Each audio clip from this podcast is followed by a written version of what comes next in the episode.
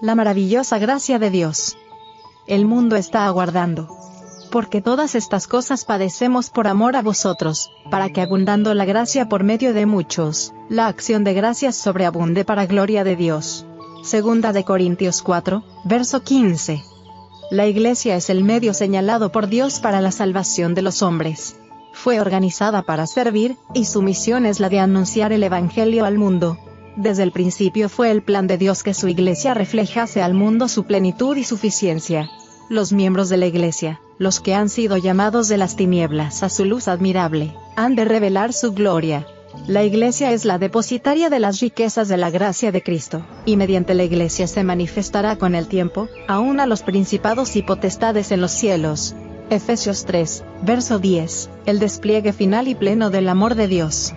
La iglesia es la fortaleza de Dios, su ciudad de refugio, que Él sostiene en un mundo en rebelión.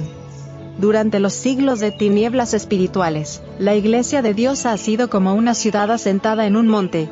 De siglo en siglo, a través de las generaciones sucesivas, las doctrinas puras del cielo se han desarrollado dentro de ella, por débil e imperfecta que parezca, la Iglesia es el objeto al cual Dios dedica en un sentido especial su suprema consideración. Es el escenario de su gracia, en el cual se deleita en revelar su poder para transformar los corazones. Los Hechos de los Apóstoles. Página 9 a la 11. Como los rayos del sol penetran hasta los más remotos rincones del globo, es el plan de Dios que la luz del Evangelio se extienda a toda alma sobre la tierra, en este tiempo en que el enemigo obra como nunca antes para acaparar la mente de hombres y mujeres, debiéramos trabajar con incesante actividad.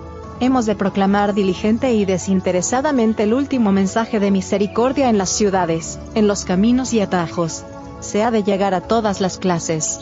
Mientras trabajemos nos encontraremos con diferentes nacionalidades. Ninguna ha de quedar sin ser amonestada. El Señor Jesús fue el don de Dios para todo el mundo, no solo para las clases más elevadas, ni para una nacionalidad con exclusión de otras. En lugares celestiales. Página 342.